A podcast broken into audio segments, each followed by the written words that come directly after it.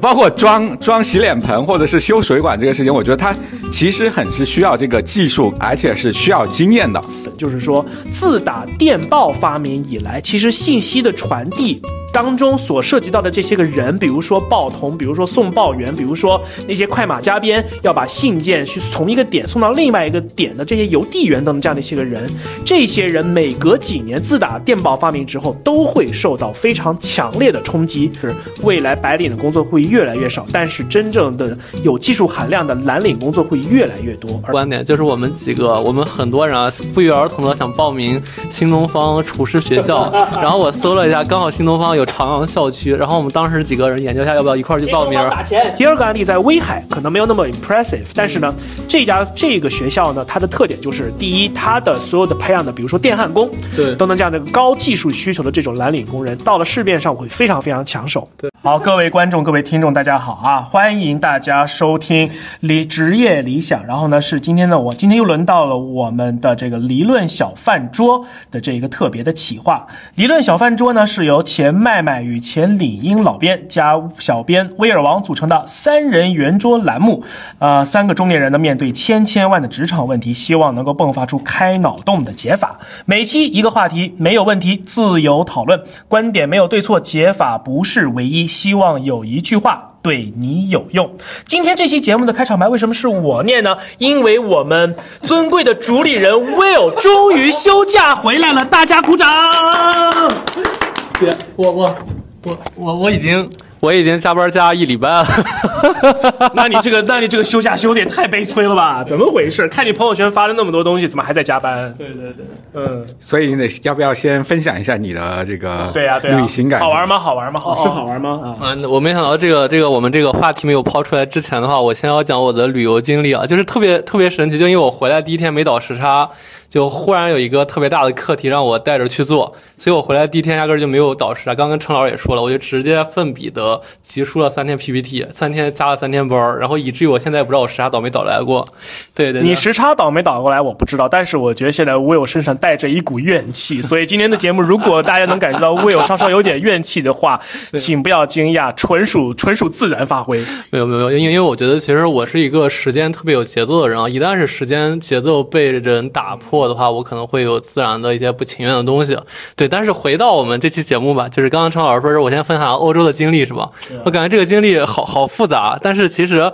我想说的，我们这期节目特别不容易，是因为我们三个人其实已经有一个多月的时间没有在线下录播课了，都在不同的地方。对对对，就是我们的文渊老师，他那个旅居深圳，观察深圳的风土人情已经一个多月了，终于肯回回来了。对，然后我们的陈老师其实也是刚才刚刚从家乡昨天。天晚上的飞机啊，才飞回到了北京来，所以我们三个就相约今天去录这个节目，是不是得再鼓掌一遍？来来来，太不太不太不容易，太不容易，太不容易，不容易，不容易，不容易。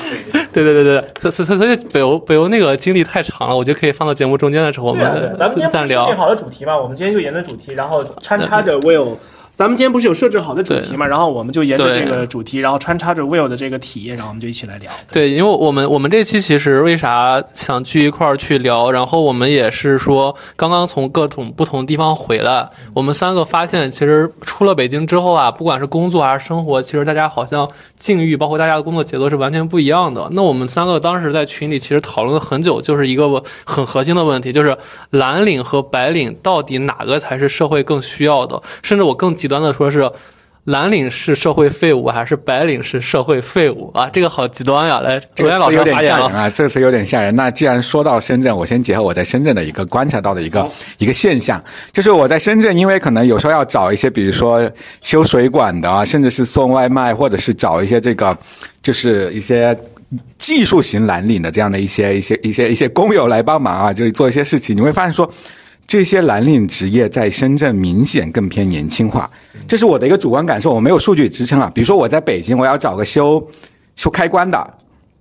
或者要找个什么样的一个，我家里什么东西坏了，找人来修，可能大概率上门的是这个四五岁的这个大叔，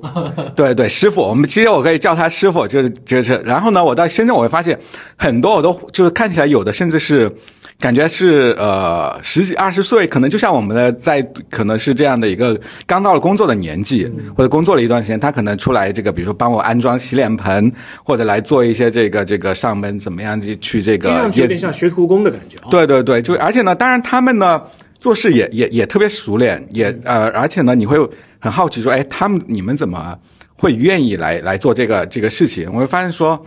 好像他们对于这个的。做这些技能性的这种，来在我们看来是蓝领的工种的这个，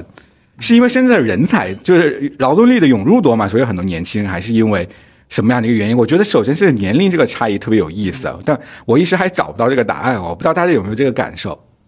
我在北京，因为是这样，我在二零二一年的时候经历了个家里的一个装修，那基本上还是比较顺利的。但是呢，我的一个观察就是，基本上包括从泥水，然后到木工，然后到后期，比如说一些个家具进场的一些个装修，甚至啊一些安装，甚至比如说我从宜家采购了一些个那个就是就是家具或者是一些个东西，然后呢邀请师傅来上门来帮我安装，基本上就像文渊老师说的那个样子，就基本上见不到年龄小于三十五。岁、四十岁以下的这种年轻人，都是一些个比较老的那种，呃，也不能叫老了，就是比较，就是看上去比较年长的，像一些一些个一些个师傅，在北京在做这样的一些个事情，对。对，但是其实有个很神奇的经历啊，就刚刚文老也说了，可能在深圳或在其他地方，像水管工呀、像物业啊，很多人是个很年轻的小伙子。那其实我在那个挪威的和冰岛的时候，我发现是更明显的。就刚刚我们说的那些什么水管工啊，或者打扫。街道的人呀，甚至说是面包店的老板呀，就是各种我们可能所谓的蓝领，这些人都是二十多岁芳华正好的年轻人，而且他们的外貌，我上期也说了，他们的外貌特别的好看。就这些人放到国内的话，绝对是模特级别的人，但是他们其实是能接受说是在发达国家做一份蓝领的工作的。所以，所以我们三个其实为啥想聊这期话题，也是觉得说是很神奇啊，这件事儿就在北京，就是所谓的物业啊，或者说很多一些实际。的蓝领的人，他们好像反而是我们通俗意义上来讲是说是被时间淘汰的，或者说即将濒临退休的一些三十五岁以上的人。对对，忽然自己在座的三位好像平均年龄也过三十五岁了。对，要考虑一下。对，要考虑一下。对对，所以所以我们其实今天想聊的话题就是说是真的说是。还是过去的理念嘛，说是白领更尊贵，或者白领所做的工作更有价值，反而蓝领的工作其实可有可无嘛。其实我们今天反而想反着去聊，是否是蓝领的工作更必要、更有价值？反而我们所谓的白领做的这些工作，仔细推敲，好像都是一些附加的价值，或者说是加上来的一些白领的工作。嗯。我自己，我自己可能有旅行者滤镜啊，就像你，就是你看到一个呃新的职业或者别人的行业，尤其跟你特别不一样生活状态的时候，你可能会有一些滤镜在，所以你会觉得说，我真的会觉得有很多时刻会觉得说，哇，我觉得他们做的工作好有技术性呢。比如说，比如说我我我在某大家具卖场，我做我我买了一个柜子，我要把它装起来，好，那个人特别麻利，他可能我觉得我可能要装一下午，他可能一个小时之内就搞定了。后来我知道说，因为他们是。按件可能一天要派多少单，他完成的越快，可能他能越早收工，但他非常的迅速，是这是一个我觉得这个技术可能真的是，我觉得我做不到的，我觉得比比写 PPT 难多了，真的是，真的真的真的真的是，就包包括装装洗脸盆或者是修水管这个事情，我觉得它其实很是需要这个技术，而且是需要经验的。比如说那个我有一个那个洗脸盆漏水了，我看了半天，我说我都不知道到底哪里在漏，我说然后呢？你看师傅一来，他可能就马上看得出来说，哎，是可能是这个地方，这个这个地方，你看是这里这里这里漏了。我觉得这种东西同样也是需要需要经验的。但是我我反而我就后来我就想说，为什么我们呃会觉得说这个这样的技术，这些技术好像在通常的概念里，没有坐在办公室里的那些看起来是更这个更舒适或者更有价值，或者我们从价值判断上来讲，我觉得这是不是？是因为这个技术的供给很多吗？还是说，这我觉得是不是因为供需关系决定的，还是什么决定的？嗯，特别有意思啊！这个话题其实最近一段时间我确实思考了不少，因为就正如我们的忠实听众了解到，就是诺兰老师是一个对于 AI 技术以及商业很特别特别的痴迷的这样的一个人。对，所以这段时间呢，包括和我的国外的同事，包括和我的同同僚们一起聊完之后，有个特别强烈的一个感觉，什么感觉呢？其实 Will 也知道，昨天晚上我们在我们这个，我在我们在我在我们的这个主播就是嘉宾群里，群里对有做有过一个讨论。当时我就甩出来了一个暴论，就是。未来的这个未在未来的这个职场当中，那些个非常初级的白领工作，有非常大的可能性都会被 AI 所淘汰。为什么呢？因为我们如果我如果那个，我们可以去回想一下，就是刚那些个我们刚进职场的这些个白领的小白们，进了公司都做了哪些事情呢？哎，写个 PPT，写一个邮件，把所一堆的邮件，一个星期的邮件去整理整理，然后呢，简简整理成比如说会议纪要或者是邮件纪要，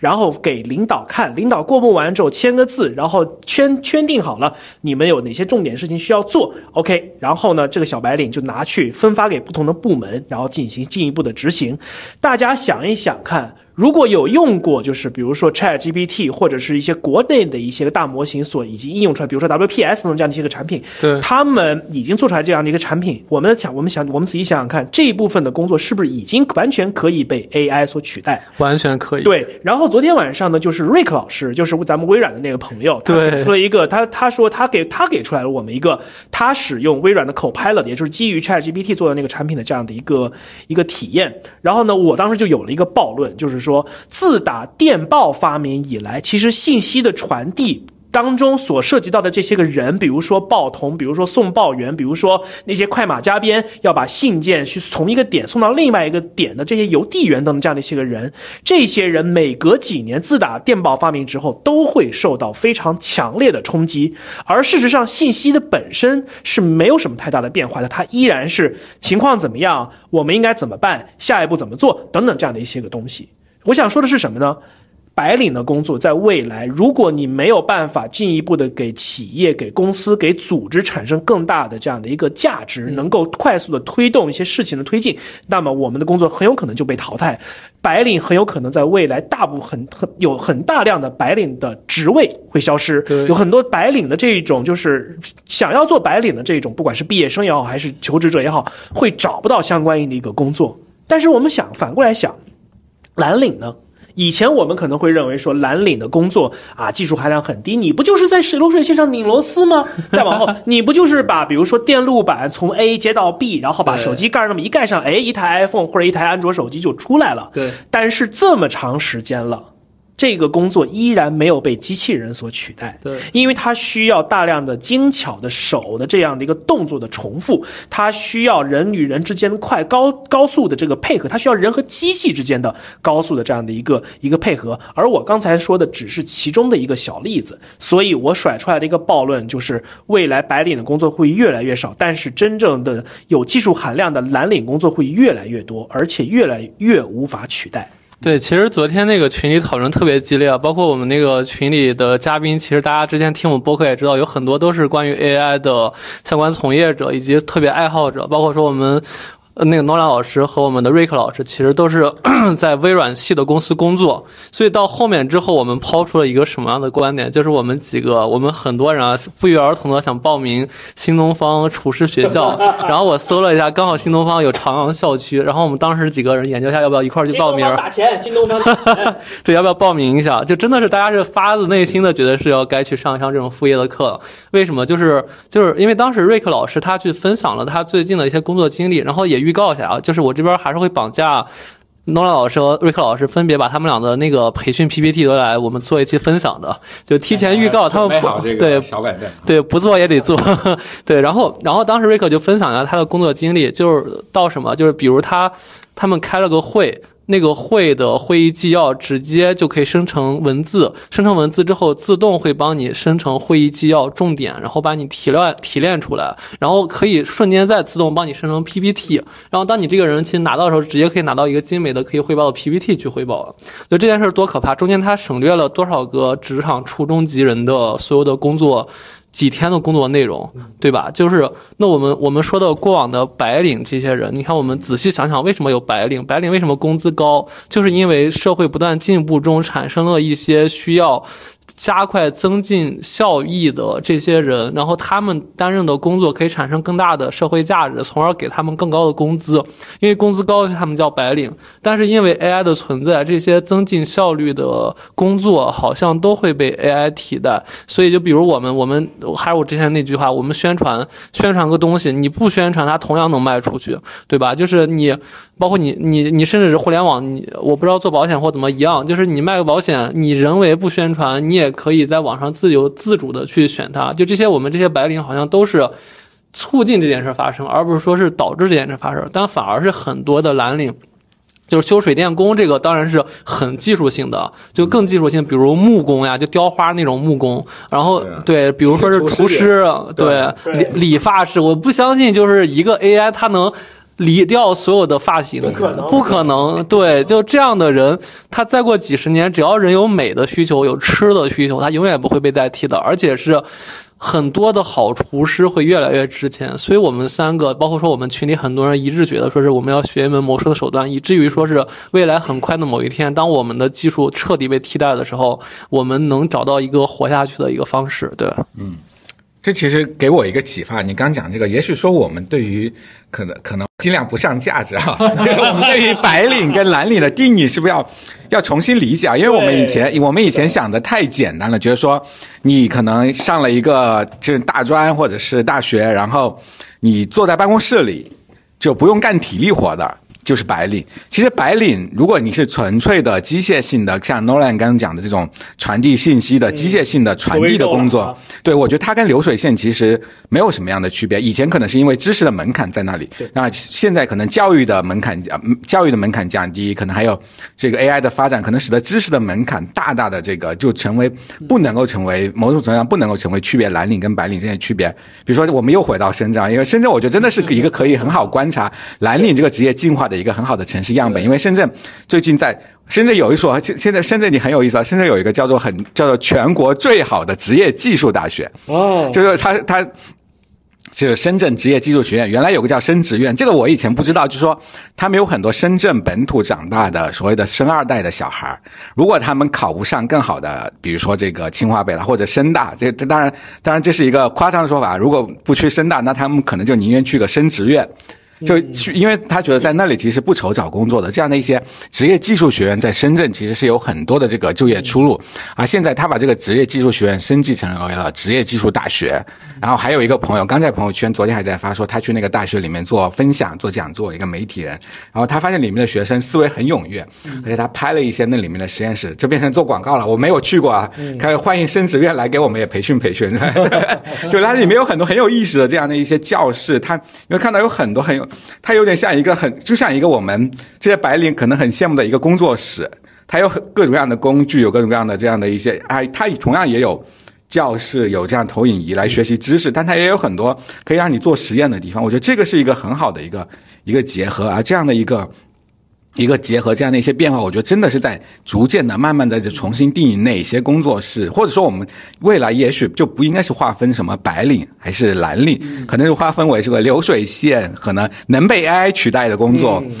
被 AI 管理的工作，以及管理 AI 的工作。我觉得可能从这几个角度来去理解这个工作，可能变成了一个新的这个职业去区分的一个一个一个方式了。啊，我个人可能不太喜欢，就是说呢，以 AI 作为这样的一个职业类型的这样的一个分野啊，这听上去有一点点像就是人类。已经被电脑给统治了那种感觉，特别终结者。关于就是职业教育这件事情以及学历这件事情的话，我有两个两件事情想分享一下。第一件事情是我昨今天的时候刷微博的时候看到一条新闻，说是美国的有一个高中生，他呢。他准备要去上大学了，然后呢，他投了大概十六所大学，没有一所大学愿意收他，一线的、二线的都不愿意收他。但是他立刻就被谷歌要走了，因为他是一个天才少年。当然了，这个话题可能会比较广、比较宽泛。我觉得可能，我觉得可能了解，比如说美国的那个高考啊、stat 呀，包括美国的教大学教育的这些朋友呢，可能会会比我更有发言权一些。但是呢，这则新闻他在这个这个 PO 主在分析的时候，他分享了一个点，因为在美。国呢，这种精英的教育，它跟中国是不一样的。中国呢，虽然高考隔三差五都有些负面新闻出来，但是中国的高考相对来说还是一个比较公平的一个一个制度。以分数为论，一刀切。但是呢，到到了美国的话，他要看你的家世，他要看你的以往的，比如说一些个课外的一些个项目，分数只是其中的一个参考，这就给了很多有钱的人大量的这种暗箱操作的这样的一个空间。所以呢，导致就是这个高中生他是个华裔，他是个他是个对他是个亚裔还是个华裔？我记得他的名他的姓氏应该是个中中文的一个就是一个英文拼写的一个姓氏，导致了他因为各种各样的原因不被大学所接受，但是却被谷歌这样的一家全球最顶尖的科技公司给看中了，直接收了进去，做了他们的员工。好，这是其中一个。第二个议题，我呢就是文远老师跟威友应该知道，我最近呢看了《三联生活周刊》的一个一期一一期杂志，然后呢，《三联生活周刊》里已经连续几年每年都会做一期特辑来关注职业教育这件事情。然后呢，今年的这一期《三联生活周刊》它讲了中国的。它的标题叫做“好的职业教育”，它研究了三个样本，一个样本呢是在黔东南地区有一座有一座就是职业学院，嗯，它是呢台湾的一家就是 HTC 这家公这个做 HTC 这个品牌这个公司，然后他创他的 CEO 呢叫王雪红，是呢就是。台湾经营大神台塑集团的那那那位创始人的女儿，她在黔东南地区创立了这一家类似于比较偏向于呃慈善的这样的一家一家学院。然后呢，很多就是说考不上大学的这个孩子就到了这个学院里面学来上学。这个学院呢，它这个学校它的特色是什么呢？它的特色是进行和数字媒体以及数字数字经济基础设施相关的一些个教育，比如说 AI，比如说数那那个数据的运营，比如说数据库，比如说。哎，给 AI 和大数据进行数据标签处理等等这样的一些特色的这些课程，我印象特别深刻。有一位同学，他是他相当于是文章里边说的这样的一个优等生，他上午的时候呢在学校里上课，下午的时候立刻到这个学校所在这个园区里边的那个。中国头部互联网公司的特定的项目组里边去做项目，然后呢，因为这些项目是等于说是企业本来跟他们合办的，所以呢，企业是会给这些来做项目的学生们发这种项目工资的。嗯，据说他在过去的一他他在有最多的时候一个月赚了四万六千块钱的项目经费。嗯，他就是上午学习，下午立刻就把学到的东西投入到实践当中去。然后呢，很多的中国头部的互联网公司，比如科技公以及科技公司，比如华为，比如腾讯，他们都是在若干年前是有把自己的数据中心、把自己的 AI 中心给迁移到贵州，因为贵州的电比较便宜，而且温度比较低，也就给了这样的这个这个学院当中的很多学生非常宝贵的一线实践的这样的一些个经验。他们一旦毕业了之后，都是能够直接进很多的互联网公司去做一线的运营跟管理，跟比如说数据管理啊、数据库管理上相关的一个工作的。好，这是一个案例。第二个案例在威海，可能没有那么 impressive，但是呢，这家这个学校呢，它的特点就是第一，它的所有的培养的，比如说电焊工，对等等这样的高技术需求的这种蓝领工人，到了市面上会非常非常抢手。对，第二，这家学院它有一个培养培养的一个就是人群叫做会计，就会计，然后他们有一个有一个概念叫会计工厂。什么意思呢？这个会计工厂里边有很多的这个学会计专业的这种学生，他们以项目的项目的方式帮助威海本地的小微企业做账、记账、报税等等的。然后呢，他们就做做账这个词儿好危险。啊，不不不，做账指的就是管理日常账做伪账不是同样的一个概念。对对对对，是这样的。然后呢，他们也是在这个实践过程当中一边学，然后一边做这样的一个项目，压力特别的大。但是呢，出来的人，其中有一位女生，她出来之后呢，进了威海当地的一家公司，第二年直接上当了 CFO，因为她真的是非常能肯干，而且这技术非常非常的娴熟。好，第三个例子我印象更深刻，她是在义乌的一家那个就是职业教育中心。然后呢，这个这个这家职业教育学校有一个传说，学生们骑着自行车进去，开着宝马毕业。哇，为什么呢？因为他们就是赶上了就是淘宝、天猫以及直播电商的这两股电两股就是创业的这样的一个热潮。老师们在教教室里边教大家怎么样的去建公司，怎么样的去报税，怎么样去报账，怎么样在什么地方去进货，怎么样去谈价钱，你怎么样的在淘宝上面去开你的店，并且呢设定好价格，怎么去通过客服跟你的客顾客去沟通。再往前推，到了最近几年就教你怎么样去做直播的电商，怎么样的去选品。怎么样的就是在长时间的这个直播当中跟顾客保持这样的一个良好的一个互动，并且节省你的这样的一个体力。然后呢，很多学生就是从这个地方开始，从他们有很多的这种渠道，因为毕竟背靠着义乌小商品批发市场。他们拿货可以基本上是零本钱的去拿货，然后呢，通过这样的一种方式，把自己把自己很快的融入到这个电商的这个大潮当中来。这三个案例让我看完之后非常非常的印象深刻，让我感觉到就是说，除了我们的我们的下一辈，我们的年我们下一辈的年轻人，除了在九八五二幺幺一本、二本、三本这样的一些个在这样的一个教育体系当中去卷，然后去不停的去刷题之外，真的还是有另外的一种可能，更别提就是说刚才我们所跟白那个就是维仁老师所说的，很多白领的工作未来肯定是要被 AI 所取代的。那这个时候，这样的一些我们以前可能不是很看得上的这样的一些个职位，或者说。学历看上去不是很高嘛，并没有，并没有本科学历，只是一个职业教育学院出来的人，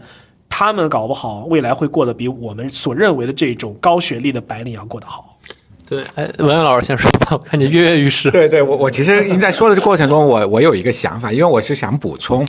倒不是说这个里面有什么样不一样的观点，因为我也看那期三联，也是在看贵州那个例子的时候，其实我有一个比较强烈的一个感受，我说。呃，因为那期的我记得很清楚，那个封面叫做《好的职业教育》。其实那个我我现在还在拿手就还在翻那个他们的吴奇老师哈，他们写了一个卷首语吧，应该是在这个 app 上面，他提到说，他提了一个很很重要的一个词，就是说他们在看了这些之后，他们之间他说这几所学校非常一致的一点是培养学生的实用性，让学生与现在相对实用又比较前沿的行业对接起来。这个时候我可能要提出一个小小的一个疑问吧，或者是一个想法，就是。如果说职业学校只培养实用性的话，会不会让学生的发展的后劲不足？可能我们能，他一定能找到百分之十的学生特别会赚钱，现在学校里面的时候就赚了一大笔。但是我们如果看说教育培养全人教育，或者培养我们为为整个为所有的学生而设的教育的时候，那百分之八十的学生，他们怎么样在毕业后过得更好？甚至在毕业后的十年、二十年能够具备能过得更好，他们需要的是不是仅仅是说我上午我那么早我就是上午在学习，嗯，下午就开始做电商主播？我觉得他是不是在职业教育里面，我们职业教育跟精英教育，或者我们现在讲的那种顶尖大学的所谓的通识教育，是不是也是需要有某种程度的结合？我觉得这些学生是不是也需要一些关于通识、关于人文、关于关于社会科学、关于怎么样去理解跟认识这个世界，关于培养怎么去培养一些比如说领导力。培养一些对于社会、对于经济的理解的一些软性的技能，这个也许可能帮助他们，也许没有那么实用啊。但我们通常认为说，这些不实用的技能不能更好的帮助他们就业，但我觉得能够帮助他们在长远保持更好的发展。可能是因为我们以前对于这些通识教育、这些实用教育，把它变成了一个我们讲怎么讲是变成一个二选一。对，好像说你你你你去了清华，你就学、呃学这个精英教育、通识教育，学怎么样的成为世界级的领导者；你去了职校，你就只能学怎么样做一些做一门技术。但我们能不能既学？我看到很多的人，包括很多的呃教育背景很好的人，他也会想去学一门技术。那是不是也有很多技术很好的这些技术工人们，他其实也想去了解关于文化艺术，关于什么的？如果说一个木工的师傅，他都他有艺术的美感，他能够，他也去挪威旅游，他也去巴黎看过这个博物呃展览，他可能对于他怎么去装修。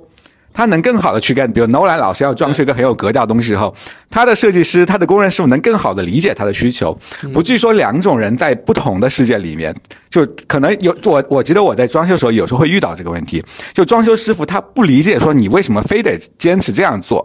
在他的技术层面看来说，这个事情好无聊，所以呢，他可能是那你就说，那我给你加钱，他可能加钱好吧，你加钱我就给你做了，但他可能会嘀咕说，这个你真的是吃饱了撑的，对。但是其实我就觉得说，这两种，我觉得大家要培养一些共同能够沟通交流的一些东西，而且这样子的话，我们的技术它也许这些蓝领它也能成为某种精英的工种，这是我我的一个想法。所所以其实我说为什么会支持绩效，就是因为。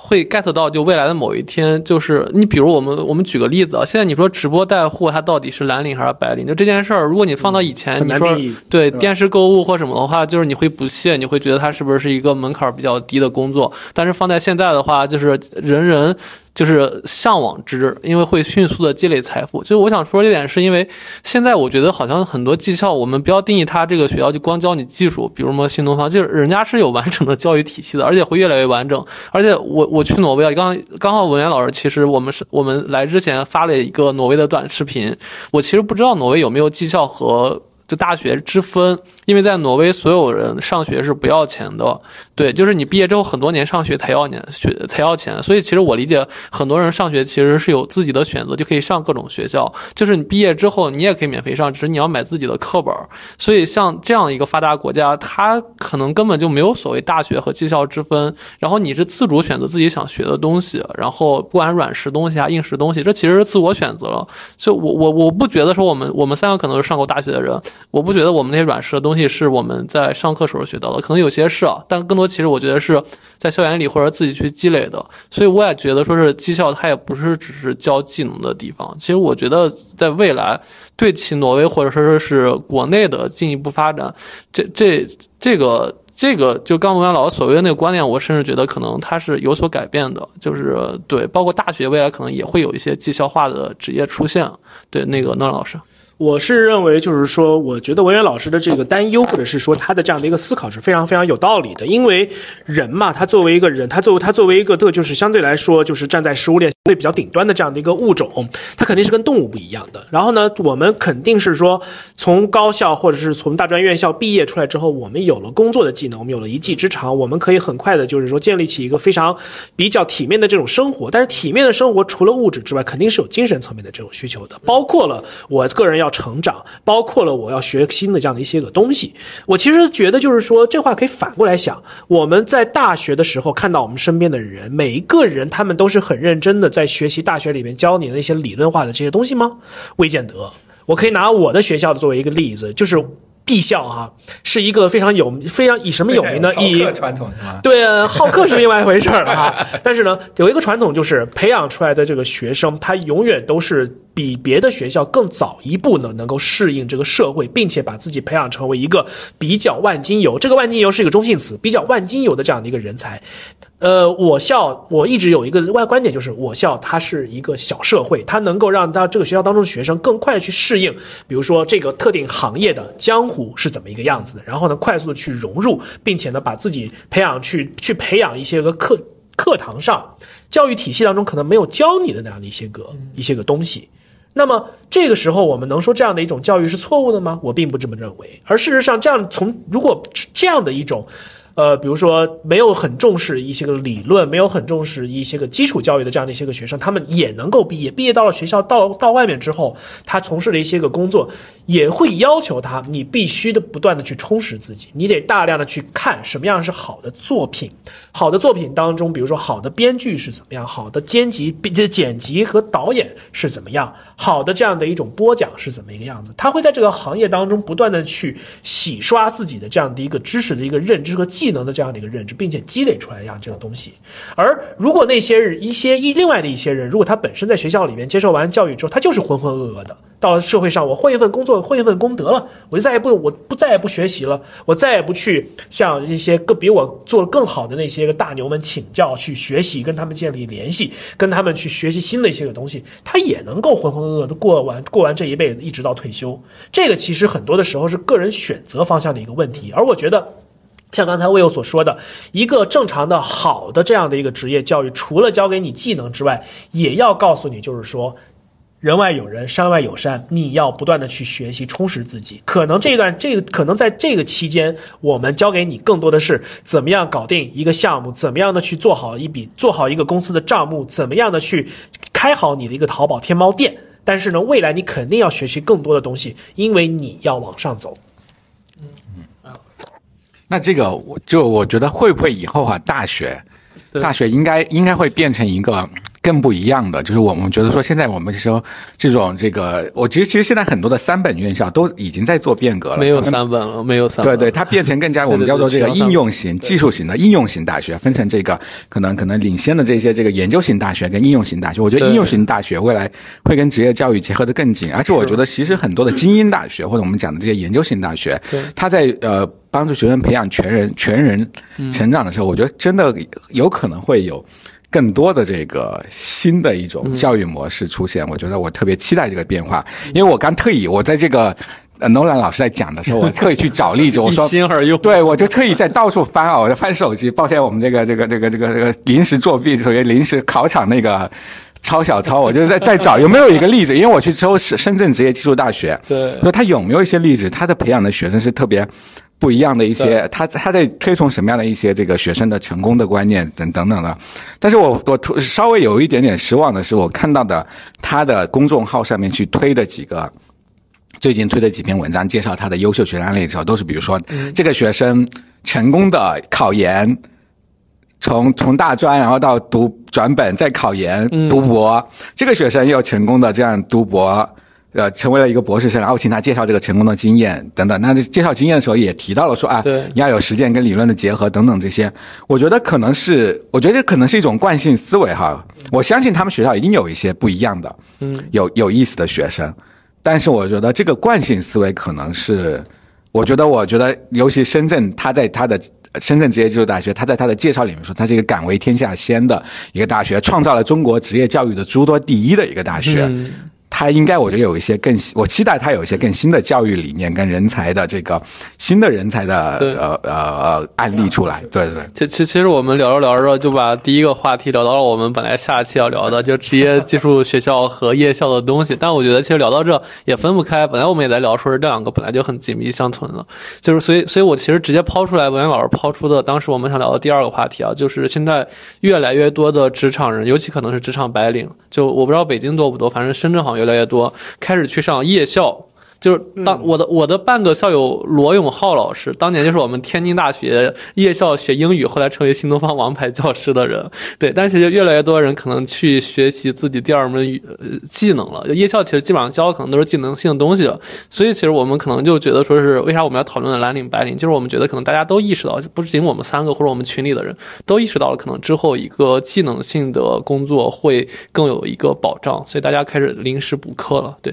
暖老师，我突然想起了一个点，那其实可能也是顺着刚才的那一个议题，就是怎么样去定义蓝领跟白领。我一直在脑海当中对于蓝白领是这么一个定义的，就是消耗脑力远大于消耗体力的这种工种叫做白领。嗯，然后呢，消耗体力或者是说那种通过身体的这一种机械性或者身体记忆，然后呢再进行工作的人，可能更可能更多的叫做蓝领。当然的话，肯定还有别的一些个所谓的各种颜色的领子的这样的一些个定义，灰领啊、金领啊、粉领啊等等诸如此类的。但我们今天既然就讲蓝跟白嘛，那。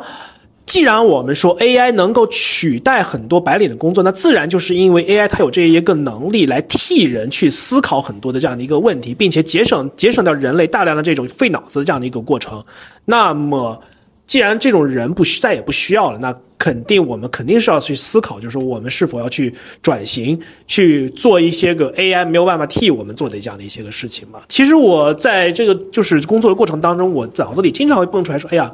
要不然我去学点什么别的东西吧。然后可能早几年的时候，比如说 Python 很火的时候，我在我还报过一个班学 Python，当然后来没有坚持下来，因为我发现我真的不是学理科的那个料。但是呢，然后后来呢，我也比如说有看过一些个别的东西，比如说学烘焙。或者说，比如说学咖啡，或者比如说去，甚至我的家属有看过，就是要不然去考，要不然去考个月嫂证，这这都是也是有可能的。但然后，我当时思考的点就在于在于说，这样的一份工作，如果我是原先我比如说我是一个月入若干万的这样的一个白领，哈，假比如哈，那我也许那我真的是会适应得了说要屈尊去做一个蓝领相关的这样的一个工作吗？我可能会觉得会心理上会有比较大的一个落差，比如说在过去几年当中，很多人他们的公司从经他们公司经历了裁员，然后可能比如说月入好几万甚至十万、十多万的这样的一些个高级白领们，他们不被迫去下岗，然后去做了比如说外卖员，做了快递员，因为他们也没有办法，他们也很难去创业，他们也很难找到一个等量奇观的一个特别就是赚特别多的这样的一份工作，而且中国互联网行业总体而言正在变成变成一个传统行业，那么我们。如果真的是这样的一种社会的这一种工作的方式的转型无可避免的话，那么老白领们真的是能够成功的去转型成为一个新一代蓝领吗？这个其实是我一个暂时没有想清楚，但是我会认为说是一个不可避免的一个过程。我说一句话，说一句话，我忽然有一个特别特别好玩的洞察，因为此刻我正眼前正有一个领英的 logo，所以所以所以其实你们发现了吗？领英和麦麦的 logo 只有两都是蓝的蓝色和白色的宿命是蓝 蓝白，对对对对，所以其实蓝白 代表着职场这件事，我觉得很好玩。我不知道当时领英那个 logo 设计的时候是真的考虑没有，因为大多数美国科技公司都都 都是白的，都是蓝色的 logo，对非常非常的就是千篇一律。对，对真的冥冥之中啊，就是蓝色和白色，对，嗯。哎，那你在挪威有看到一些有意思的蓝领的工作，或者是？哦我突然想起这个话题啊，你应该那个是不是？对对，嗯，但但但但其实我觉得在挪威，我看到的大部分人都是我们中国所谓的蓝领的工作，就是你看，你比如他他街道上，然后很多大巴的司机，而且很多是女司机，因为他们的国外其实像挪威，它其实没有很多地铁，就很多的司机会接驳你，然后包括你要打车，如果比如冰岛，我去蓝湖温泉，我打车得两千块，就对国人来说还是很贵的，对，但是其实它有那个弗莱弗莱巴斯那辆大巴可以接你，你会很方便去预定，然后很多司机会接你，像这样的蓝领他是很有钱的，对，然后再比如我还有个特别印的深的印刻呃深的印象，就是我有一期 vlog 拍了，就我去了一个很小的一个披萨店，那个店里的两个男生他特别的帅，就特别高，身那个特别好，他正在做件什么事儿？他在那个手手做披萨，就正常人其实是会买披萨的馅饼的，但他是在和面，他在滚面，然后自己做好披萨，自己放到那个炉子里去做，然后我那顿饭吃了六百多块。对对，我不知道在那个冰岛这个钱算不算多，但是其实他们两穿的是特别体面的。然后他那个另一个男生有一个特别好看的小小小小小女儿，然后他带着女儿在玩，然后他们的生活就看得特别的富足。对，包括其实你看到很多著名的建筑都会有很多的管理员，那那些人我不知道算不算蓝领，但他们其实也没有什么事儿，但他们就在那边立着。就就为啥大家说是冰岛和挪威是个幸福度特别高的人？因为那边好像大部分的人从事的工作都是一些可能我们所谓国内可能定义不太用动脑，但是但是又。又也不会说它是会地位地位低的蓝领的事儿，但但是这两个国家又是很发达的，因为它可能我不知道有石油还是有什么其实一些天然能源的东西，对，保证他们国力很强大，包括他们有最健全的教教育体制、最健全的医疗体制，就甚至我觉得医生这个我都不知道他能算白领还是蓝领啊。但是其实大家可以看，这样一个发达国家，这样一个自给自足的国家，它好像整个运行的过程中，它也不需要去发明什么 APP，但它依然是很发达的一个蓝领就在维持的一个国家的体制。嗯你说到医生这个啊，有我我我凭回忆，我我说一个很有意思的，就是我们说医生为什么这个这个，尤其外科医生，我记得好像以前在西方这个职业是从理发师还是从什么以前的一些什么，其实他就是从一个蓝领工种进化来的。我我因为我我我得去查一查，就有这样一个有趣的故事。其实你会发现说，很多的高级技术工人，他可能就是有某种。通常的这个职业技术，他可能掌握了，比如掌握这个技术以后升级过来的。我觉得这种升级可能在未来会不会更多的发生？我觉得值得期待哈。这我反正我所持保所维持的一个观点就是：第一，白领工作肯定会大量的被取代；第二个，人们会逐步逐步的意识到，就是说，呃，除了你动脑子之外，你的身体必须跟你脑子一块儿来。工作，然后这个这样这种类型，所谓蓝白结合的这种工作，很有可能成为未来工作的一种主流。纯白领只在办公室里面发号施令的，永远都会只只是属于少数人的这样的一些个特定的这样的一些个权利。而且在一些个相对来说比较成成熟的一些个社会的话，这种所谓的就是做发号施令这个这种类型的工作的人，他的。所得，他创造的价值跟他所得的这种收入，很有可能会逐步逐步的这样的一些个一些个降低，就好像现在国内一些个，比如说一些个机构或者一些个公司里边，如果你只是一个很普通的公司办办公室的一个文员，你可能小一个月一个月可能就拿个小几千块钱，嗯，但是呢，如果同一个城市同一个地区，你是一个拥有若干本国家认证的这种证这种技能证书的这样的一个人，而且你做过特别棒的项目，那可能你都被挖到一个工厂里边去，或者挖到一个工地里边去，你在那边做电焊，你在那边做做，比如说做做刻木雕木头，你很有可能一个月赚的是四五个白领的钱。对，就是这样。它就现在社会还没有发生，但是未来迟早会发生的一件事儿，就是价值的重新洗牌。对对，其实其实刚才我脑子里忽然想起了一部今年特别火的电视剧啊，就叫《漫长的季节》。嗯，我不知道两位看过吗？就《漫长特别特别喜欢。对对，因为《漫长的季节》里的男主就是范伟老师演的那个男主，忽然忘他叫什么名了。嗯。你也忘了对，但是但是但是他他是什么？他那个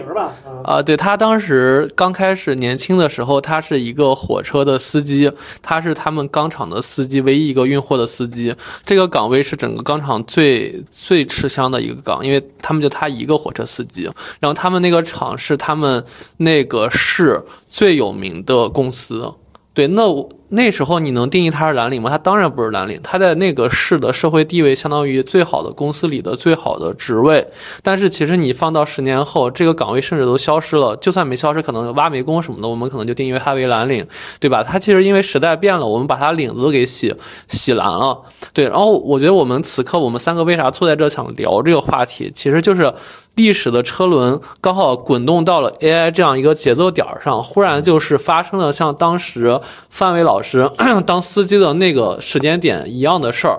重新的一次价值洗牌开始了。所以我们现在看到的很多蓝领，它其实刚好在这样一个阶段里会变成一个，呃，白领变成一个蓝领的角色。对，然后然后可能有一些新的白领会出现，就比如刚才 Nolan 老师说的 AI 驯服师，或者说是一些。更更靠右脑行驶的一些更高技术的人，但原来那批人其实要不退化，要不就他的工作属性就变成蓝领了，所以我觉得其实这个价值一上，好像我还能想得通。嗯，那那我能不能提议说，我们今天可以脑爆一下，对于这个历史车轮滚滚压过车，我们这些人怎么样？去搭上这个车，就比如说，就一个很现实的话题，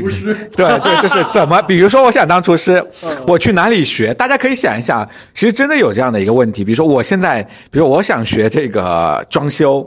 我看到抖音上有很多很红的网红博主，他在炫耀他自己能够自己去做一个柜子，自己去做装修，或者我想学一些技能性的东西，像第二职业，比如说这个一些这个花艺、茶艺等等这些，我们老想到的可能就是有一些这个。培训班还是什么的，但我最近又看了一个文章，说很多培训班特别不靠谱，属于那种就是让你混个证书，甚至可以告诉你不上课就能拿证的等等的，然后帮你做假简历啊等等这些，他们的这个功利性特别强。有没有那样的一些，或者我们怎么去实现这样的一个真正的，在自己比如说三四十岁的时候去获得第二技能，在这个时候该怎么去学，去哪里学？我觉得这个是不是可能是一个。可以，大家可以脑爆一下的一个话题。我刚才文渊老师说到了一个一个一个行业，就是培养绿植这件事情。然后呢，其实我的朋友圈里面有若干个朋友，他们自己的爱好可能是比如说养多肉啊，或者是养热带植物这种的。哎，我脑爆当中想到了一个点，就是这个这个新的职位必然是一个蓝领，必然是一个蓝领。但是呢，它肯定是一个不是所有人都能做的这样的一个蓝领。那叫什么呢？那叫做园艺设计师。当人们对于生活的环境要求越来越高的时候，大家大家会愿意在家里养养花、养养草、养养多肉等等的。但是呢，一大多数的人对于植物的属性跟习性是不了解的。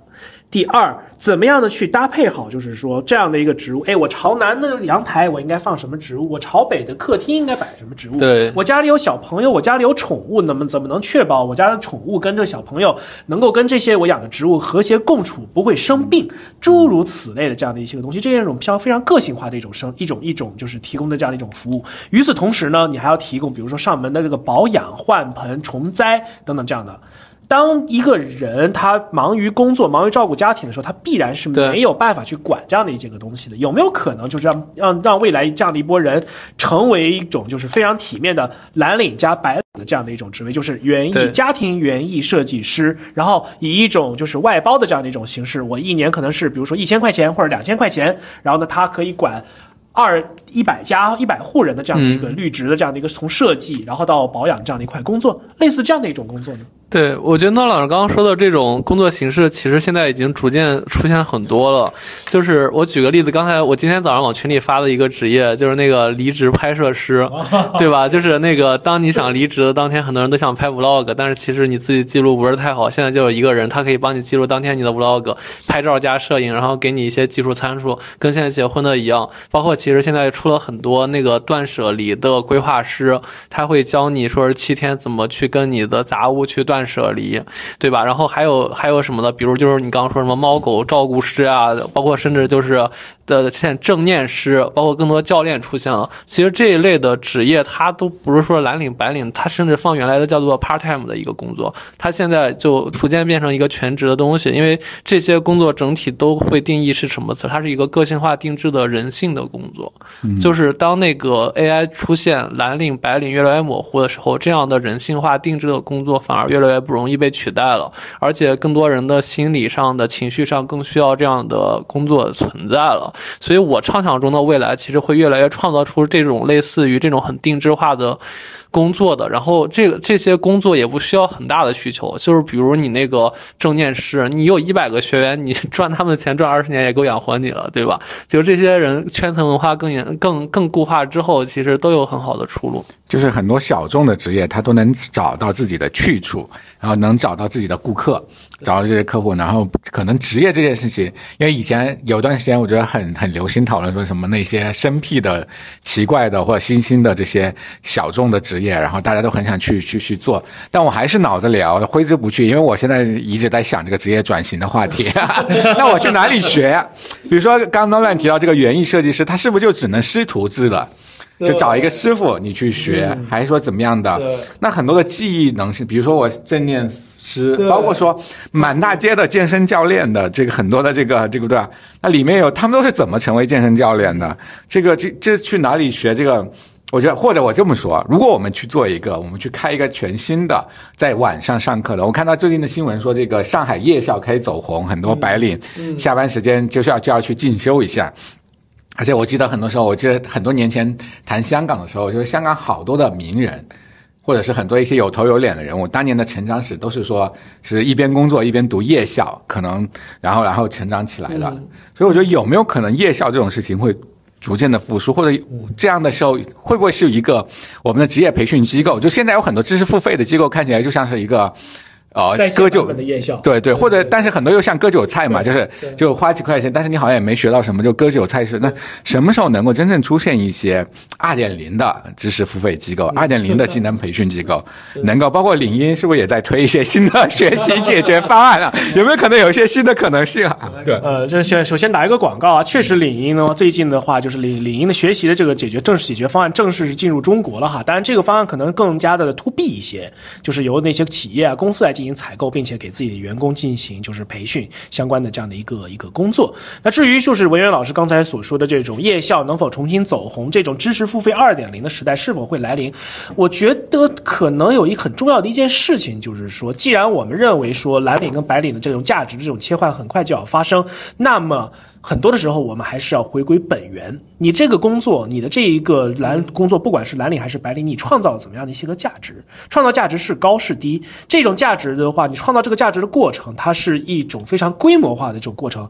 还是说非常需要智大国如烹小鲜这样一对一的这样的一种服务？我们需要去把它重新去进行一个定义。那教育本身也是这个样子，我们就是需要回归到教育的本源，就是。教书育人，教可能是教给你技能，教给你思维的方式，教给你怎么样的去培养一种，就是说为你的客户去着想，并且服务好他们的这样的一种心态。甚至比如说需要教给你怎么去管理客户，怎么样的去管理人家的这个沟通的方式、谈判的方式等等诸如此类这样的一些个技能。我们是需要去回归到这种教育的本源上面去的，而不是就像文渊老师所说的，之前很多的这种知识付费都是在割韭菜。因为割韭菜绝对不是教育应该做的这样的一件事情，它只是利用了人的这种焦虑的这种心态。但是呢，一旦这种蓝领白领和价值切换一旦是发生了，那么真正回归本源的这种教育一定是势不可挡，必须立立刻回归。但这件事情是由谁来做的呢？现在我暂时没有答案。它到底是应该一个公办的一种方式呢，还是以一种市场化的一种方式呢？我现在确实是没有这种答案。但我感觉大概率会是公办为主。且配辅配上辅辅助上一些个市场化的相对一些个手段，来相对来说就是收一收就是市场化的那个逐利的这样的一个本性。嗯。对，其实我我先我先补充一句啊，刚刚那个范伟老师演的那个角色叫王想，终于想起来了。哦，王想 对对对，然然然后然后第二句，其实我有一个想法，我我其实因为我最近特别喜欢看老范办个职业培训学呃校？不不不不，我没那本事。对，因为因为我最近一直看那个那个老范谷的视频啊，老范谷就是大家应该都看过，就是那个郑秋生老师他和那个他们几个去开的，然后他们里面的所有的厨师都是郑老师或他的徒子徒孙，对，然后他们这个手艺活，我发现就每个人收徒弟跟相声一样，还是挺严格的，就好像每个人带的徒弟也就是那种，就是相当于跟你儿子一样，他带了很多年，然后也认这个老师，因为他是个手艺活，很很工匠精神。所以其实刚才文文言老师问什么时候可以，就什么能学到，我反正我有个想法是，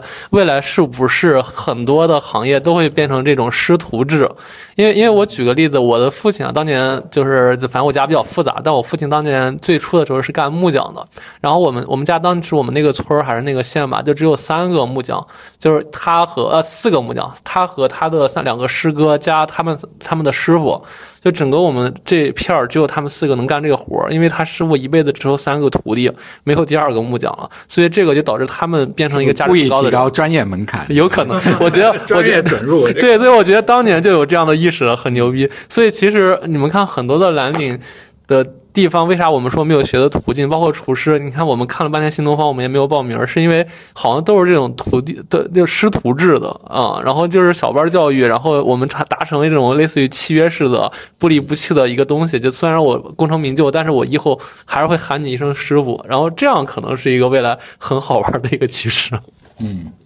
那这种开班授课啊，这种就开班授课的，我记得有一些，比如说这个有一些什么音乐课呀，或者一些这种技能类的，是有这样的一个小班的一些一些培训的。那 这个会不会是因为他的动力不够强大，所以才只是？如果说这个事情，如果你的那位木匠的父亲他收一个徒弟能赚个大几万，在当年，他会不会就愿意多收一些徒弟了呢？这个话题感觉好像又扯到了师徒制跟现代企业制度当中去了。就比如说，对，就感觉这个话题有点大。但是我的一个感受就是说，只要就是这种所谓的这种师徒制，这种新式的这种师徒制，对，就是解放前，其实师徒制的话，在很多的手艺行业或者是曲艺行业当中是非常非常盛行的。那到了新中国成立之后的话，这种师徒制传帮带其实也是存在的。是的，差别就在于，就是说新式的这种师徒制度，它是解，它是剥离了这种旧式之师徒制当中的这种人身依附，以及这种父特别有爹味儿那种父权制度的那种人生附附附附加这种关系，在这个当中的。但是呢，当年很多工厂里边。培养出来的这种老师傅们培养出来这种徒弟，真的是一技艺非常的高超，第二师徒的关系非常非常的良好。对就比如说我母亲，她虽然后来变转型成了一个白领，但他在但他在就是上夜校上那个学校之前，他其实是一个钳工，而他的师傅在当然在工厂里的师傅对他是特别特别的好，教他很多很多的这种本领，教他怎么样去做管理等等诸如此类的东西。嗯这种就是说新时代的这种师徒关系，在这种蓝白领的转换以及价值的这种转换过程当中，肯定是不可或缺的。对，啊，那我们话题其实扯远了，就是我们现在就在扯回到我们蓝领和白领的工作。我觉得其实最后就是三位，就是两两位老师吧，我们一块儿去设设想一下，或者给观众一个建议，就是因为大家确实很多人来上夜校，但是很多人其实也不明白想做什么，而且现在很多人和我第一反应就是当厨师，甚至想不出第二个选项。那大家能不能畅想一下，就是未来既然蓝领可能会更大的趋势，然后很多人可能会被淘汰，那我们去从事一个怎样的蓝领行业会比较合适？就可能一人说一个职业，或者说一个方向吧。嗯我在想啊，就我因为我在想说，是一个让自己的让很多人的生活变得更美好，而且能发挥人类的智慧的这个，而且具有某种体验感的。我觉得真的有一些可能不是现在那种身心灵的那些大师啊，就那种，但可能是一些对心灵跟身体的呃按摩的，我们讲的是一种马杀鸡，对心灵马杀鸡也好，或者是这个呃身体的马杀鸡也好，怎么样？这种类型的职业可能会是一个很有意思的一个职业，对，就比如说瑜伽外加上，比如说正念啊、联想啊，对或者是说，或者是什么旅游规划师带着你走那种所谓心灵进化那种旅程啊，这种感觉对对对，我觉得带领大家的意识朝向一个更高的一个层面去进发的一个一些一些一些体验到一些不一样的人生的一些职业，可能会是一个很有意思的职业，对。我个人的一个感觉就是，从大方向上，我特别赞成文渊老师刚才讲的，就是说能够更好的提升人的这样一种体验的一种职业，在未来的话，肯定还是会越来越好的。他这种这种职业的话，肯定是介于蓝领和白领，或者是说蓝领跟白领的这样的，就是这种脑力跟体力都得结合的这样一种工作，肯定是未来这样的一个一个大的这样的一个趋势。因为中国的这个社会总体的这个趋势依然是说人的价值会逐步逐步的去提升，虽然可能基于观念啊等等这样的。一个原因，大家可能对于个人的体验，对于身心的健康，没有暂时还没有重视到一定的程度。但到了一定时间节点节点的时候，我相信这种变化是会逐步逐步的发生的。所以我会觉得说，有几种工作会比较比较，就是说比较吃香。第一，就像文渊老师刚才所说的，这种重视心灵的，我可能会加上一个，比如说个人家庭生活的这种导师，或者是 consultant 的那种咨询师，肯定会越来越对，会越来越多，越来越越来越越常见。当然，这个可能是偏白领一些的了。对。第二个的话，就是说能够为大家创造一些个独一无二的这种生活体验的这样的一些个一些个职位，比如说私人导游，比如说就是这种就是旅游的这种个人的这种规划师，或者是比如说。那，比如说刚才我所说的这种啊，家庭的这种宠物的这种照顾员，或者是家庭植物的这种规划师等等，这样的肯定是会越来越越来越多的。而且这样的一种东西有一个很重要的一个前提，就是这种东西它没有办法大规模的用一个模板套很多人的这样的一种模式来进行规模化的运营的这样的一种工作，它肯定是会越来越吃香，而且能够让帮助让能够允许更多的人。在白领跟蓝领在脑脑力和劳动和体力劳动之间找到一个平衡点，并且提供足够多的比较较为体面的这样的一种工作机会的，这样的东西肯定会越来越多。但是我的想象力可能暂时只到这样的一个地方了。对，嗯，我我我抛一个，就是这期节目没有抛了一个方向，就是其实我们节目前两期有一个九十九点五后的一个嘉宾啊，就是浩哥，他有一个特别爱好是那个养宠物、养蜥蜴、养蜘蛛，嗯，就是这其实也是一个特别好的方向，就是。刚才也是接着刚才说，就是。因为因为很多职业消失，以及说是很多人的兴趣变高了，就兴趣变高这件事儿是很明显的。就是之前其实你看这个报纸你就能兴奋，现在你天天刷抖音你也是麻木的。就很多人其实需要有一些刺激感的新生事物来让他们变得有趣。所以其实我蛮建议说是很多人能不能去探索一下，类似于养蜥蜴啊，或者说一些很新兴的这样的一个职业，就比如蜥蜴师啊，比如蜘蛛师，对，是什么？现在。小红书博主的很多嘛，以后叫小红师，是不是都是一个新的职业？就这种可能新兴爱好的东西，他刚开始不一定，因为浩哥他现在没有怎么赚钱嘛。但我觉得其实如果他好好去做的话，这块人群是足够他赚钱的。我觉得其实反而可以探讨一下这个东西，然后也不必要说是你现在就把自己淘汰掉，你可以一边一边去探讨，一边去做主业。某一天，当你的主副业的收入发生了那个。交界的时候，那可能你主副业就发生了改变。对我觉得这个其实是蛮好的一个东西的。就虽然可能我没有这样的爱好，对，嗯，可能是围绕衣食住行啊，对，我觉得还是围绕这些基本的需求，但是让这个需求变得更有时代特点，更对，有创创造一些全新的体验的这个，嗯，这个可能是一个很不一样的一些一些职业，比如说形象管理师也是。啊，我太需要形象管理师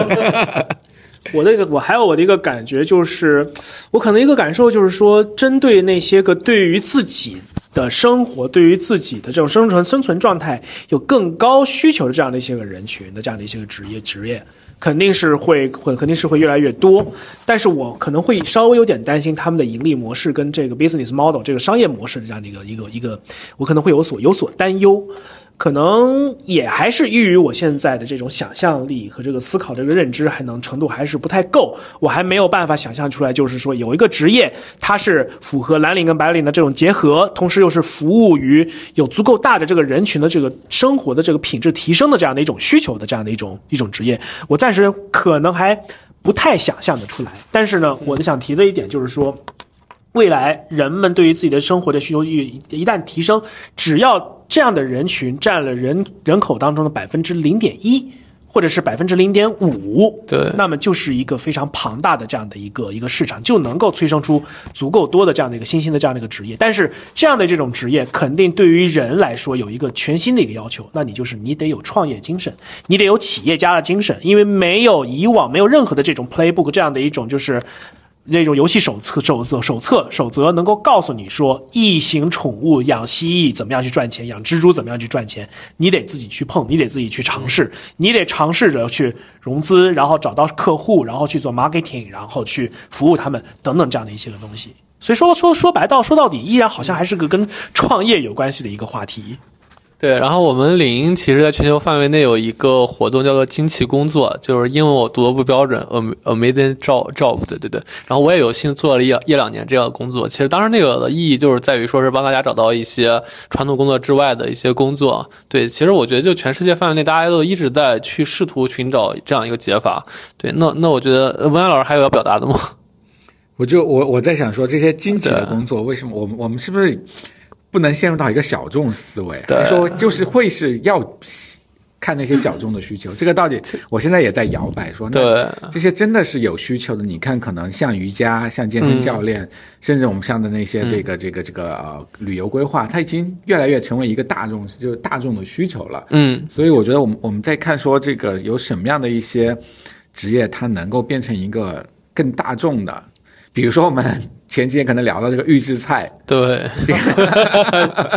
就是它可能，我觉得说它可能是一个势不可挡的一个，但我我一直觉得说预制菜本身这个这个形式，它一定可能是势不可挡的一个，随着老龄化的社会的到来，可能我们需要去面对。当然是说怎么把这件事情做得更好。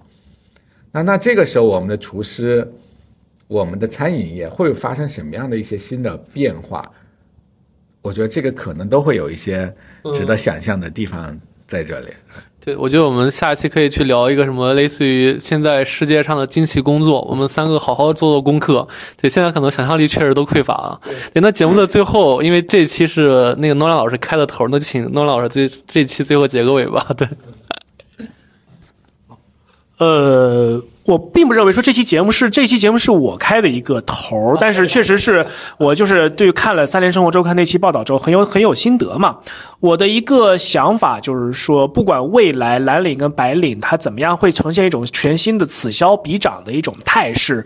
我觉得第一，首先我们所有的人都要做好相关的这样的一个心理上的一个准备。你此刻是个白领，你拿着小几千的工资，搞不好在未来你被迫需要去转型成蓝领，但是却发现，在蓝领的工作让你更快乐，让你收入更高，让你更有获得感，那这就未尝就不是一件坏事。这是第一个。第二个呢，永远不要去拒绝技术的进步带给你的优势，有也不要去拒，也不要去抗拒技术进步有可能会给带给你的一系列的一个问题。第三个，永远要相信人性，相信那些个最人类最持久的、永流传下来的需求、机会。以及那些个技能，因为很有可能，当我们面临很多新的问题没有办法解决的时候，我们去看看老黄历，我们去看看我们的前辈们走过的一些个路，搞不好解决方案就在那里边。嗯，给我结个尾吧。啊，行，那我就那既然这期节目就是我开头的话，那我就结个尾吧。非常感谢大家收听我们今天的。理论小饭桌的这样的一个特别的一个一个企划，那我特别希望就是说，今天我们这期的节目能够给到那些个，比如说呃，就是在面临着就是做白领工作，然后不是很快乐，然后或者是说面临着一些个暂时的一些个困难，很有可能要从办公室走向走向那个社会，走向就就走向一线工作的这样的一些朋友，我希望就是说，我们今天的讨论能够给你一些个启发，然后呢，能够减少一些你的这样的一。个就是焦虑感，或者是说能够给到你，就是说发让你让你能够发现，哎，好像身边其实是有这样的一些个商机，我可以去尝试的，那真的是善莫大焉。好，谢谢，谢谢，谢谢，谢谢，谢谢。我们该飞向何方？我打算待会儿去码头整点薯条。你误会我了，伙计，我说的是我们这一生的终极目标。归根结底，活着到底是为了什么？为了待会儿去码头整点薯条。